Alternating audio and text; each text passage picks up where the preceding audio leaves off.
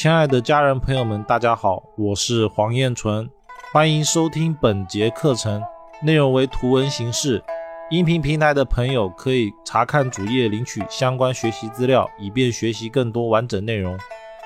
这节课呢，我们要来讲的是紫微星。紫微星呢是紫微斗数里面的一个星辰。紫微星代表了什么意思呢？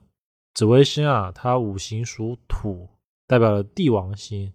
一般正常的时候，我们怎么看这个星啊？就是看它的五行，而属土的星座啊，往往都带有了掌控的意思，就掌控欲嘛。包括那个像悬空飞星里面的五星，它五行也属土，还有像八字的天干、天干戊、天干己都是土，它都有掌控的意思。这边呢，我可以再衍生啊，像阳宅里面，如果卧室啊。卧室在西南方，内容为图文形式。想要系统学习的朋友可以关注微信公众号“燕纯易学”，领取图文内容。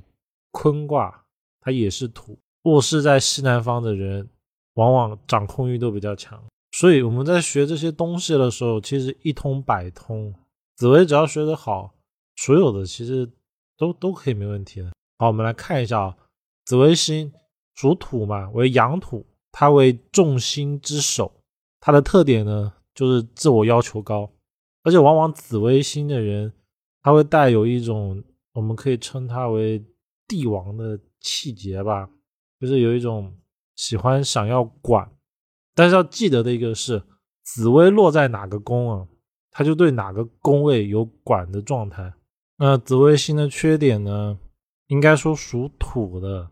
特性都有容易自寻烦恼的状态，因为五行土啊，它会生万物。那我们的五行土就是像地球，它生万物，就会变成它什么地方都想管。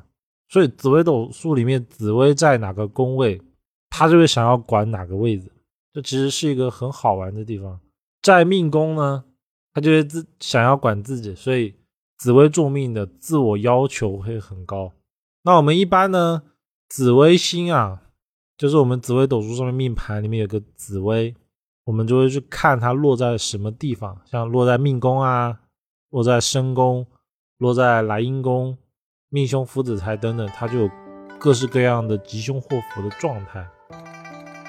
听众朋友们，大家好，课程内容较多，建议从第一节课课程总纲开始学习。常听课程的朋友会发现部分内容有所缺漏，这是因为某些原因被下架了。想要系统学习的朋友，可以关注公众号“燕纯易学”，搜索“燕纯易学”，查找不迷路。